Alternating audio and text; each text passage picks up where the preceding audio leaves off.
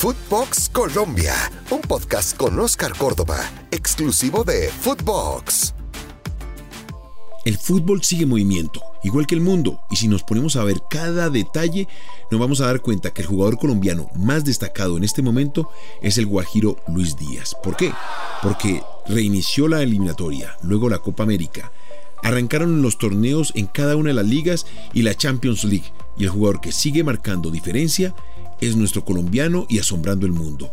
Aquí vamos a ver y darnos cuenta de qué manera el jugador tiene que evolucionar. ¿Por qué? porque se va quedando en noticia del pasado. Acompáñame en este podcast. Analicemos los detalles. Y por ejemplo, el día de hoy, calientico, calientico, Luis Díaz volvió a ser figura en el Porto. Esta vez contra el Milan a quien le volvió a marcar. Pues en el partido anterior también había festejado el Guajiro. Festejado de muy buena manera. Esta vez el extremo colombiano le repitió la dosis al Milan. Y tras recibir la buena asistencia de Marco Grujic, definió con pierna derecha a un costado del arquero del equipo italiano. El ex junior y ahora jugador del Porto ha demostrado que su avance desde que aterrizó en el fútbol europeo ha sido total, evolutivo permanentemente.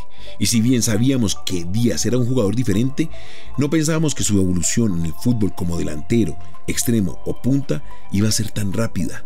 Me parece que ha sido muy bien llevada y él ha puesto mucho de su parte para poderse adaptar, primero a la cultura, segundo al idioma y tercero, a la cultura futbolística de todo el continente, porque sigue marcando diferencia siempre que pisa el terreno de juego, llámese torneo local o Champions. Hoy, figurón total. Ahora, para que te sea más fácil entender por qué lo estoy catalogando la figura del Porto, lo voy a analizar desde los fríos números, estadísticas. Luego lo analizaremos desde su regate, su velocidad y su forma de definir. Pero en este momento, solo números. Luis Díaz ha jugado 15 partidos, ha marcado 9 goles y ha generado 2 asistencias. Es líder goleador de la Liga de Portugal. Le marcó al AC Milan en Dodragao y también ahora, calientico, en San Siro. Vamos a pasar a los números de la selección. En total, desde su debut en el 2017, ha jugado 34 partidos, en los cuales 20 como titular.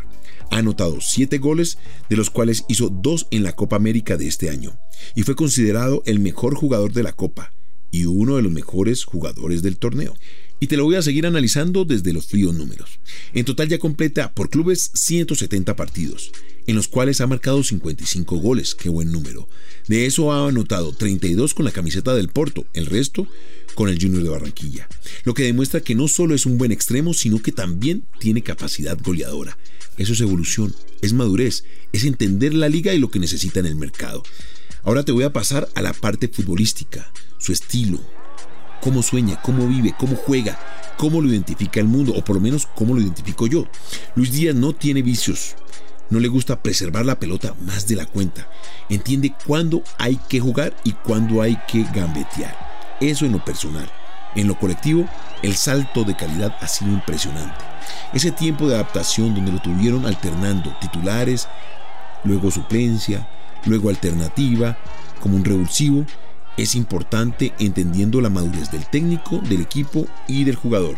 Son decisiones muy bien tomadas y demuestran la evolución del jugador en este momento. Un colombiano que nos está sorprendiendo y el salto de calidad seguramente va a ser a uno de los mejores equipos del continente europeo. Cuando arranqué este podcast, arranqué hablando de una forma figurativa de la noticia de hoy y de ayer.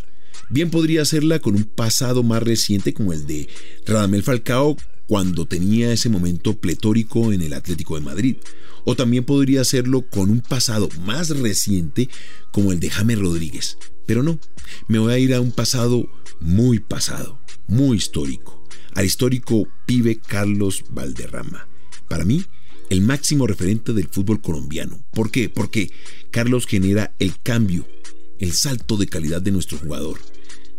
Tuve la oportunidad de conocerlo siendo muy chico cuando era todavía un pelado, un muchacho muy joven en el Deportivo Cali.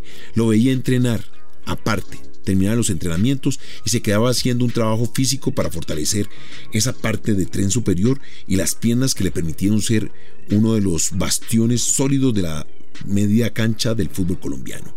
Voy a demostrártelo en números. Mira el desarrollo que tuvo Carlos durante toda su carrera. Arrancó en el Unión Magdalena, pasa al Millonarios y en el Deportivo Cali da ese salto de calidad que lo convierte en rey de América. Fue de los jugadores más importantes en varios años consecutivos, consecutivos de la Copa América. Luego, por ese buen rendimiento, es vendido a Montpellier. De ahí pasa al Valladolid, Medellín, Junior de Barranquilla, va a los Estados Unidos, al Tampa Bay, luego al Miami Fusion y termina el Colorado Rapids. En total, 626 partidos como profesional. En clubes, y sigamos revisando sus números, 178 asistencias y 75 goles. En la Copa de Italia 90 jugó 4 partidos, marcó un gol, número 10 marcó un gol y tuvo dos asistencias. En la Copa Mundial de Estados Unidos 94 jugó 3 partidos y tuvo una asistencia. Luego en la Copa Mundial de Francia 98 jugó 3 partidos y una asistencia. En la selección jugó 111 partidos, en los cuales marcó 11 goles y puso 40 asistencias. Esos son los números del mono. Pero aquí lo que tengo que mostrarte es la diferencia entre Luis Díaz, el Guajiro, y nuestro Samario Carlos el Mono Valderrama. Los momentos son distintos. Estaba abriendo la trocha por la cual muchos de nosotros tuvimos la oportunidad de transitar. Abrir camino lo más complicado. Nuestra idiosincrasia no nos permitía entender el salir a otras nuevas latitudes y adaptarnos rápidamente a ese número de, de, ocupación, llamémoslo de alguna manera. Para nosotros era un misterio cómo nos íbamos a comportar en la adaptación del colombiano hacia el fútbol, la cultura, el idioma y todo lo que concierne al ser humano. El frío, algo tan fácil de pensar y medir. Hoy día era uno de los elementos y obstáculos que más generaban problemas a los colombianos. Y le ponemos otro obstáculo que era el idioma.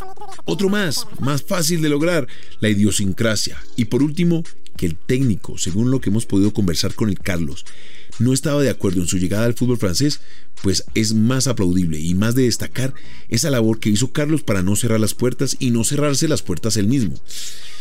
Hoy día, a la distancia y luego de 30, casi 30, 35 años, me siento a revisar todo lo que hizo Carlos por el fútbol colombiano y sigo insistiendo que ha sido el jugador más importante de la historia del fútbol en nuestro país. Quiero de alguna manera con este podcast agradecerle todo lo que hizo porque abrió un camino estrecho que luego los que veníamos detrás teníamos la tarea de seguirlo abriendo para que muchos de nuestros colombianos que hoy brillan en el exterior como Luis Díaz, como James Rodríguez, como los Falcao, tengan esta linda oportunidad. No es vanagloriarse ni ningún tipo de autoproclamarse precursor del fútbol solamente para que la gente entienda las dificultades que teníamos los colombianos para poder generar esa confianza que hoy tienen los colombianos para adaptarse y llegar al viejo continente de mejor manera.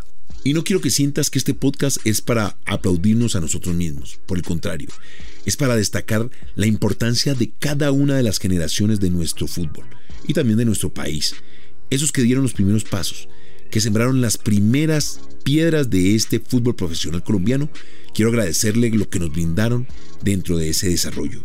Un Caimán Sánchez que tomó el riesgo de irse a jugar a San Lorenzo y nos abrió las puertas a un Farid Mondragón o a un Oscar Córdoba en cierto momento.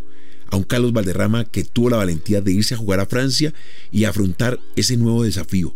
A un Faustino Asprilla que se fue a jugar a Parma y brilló con luz propia.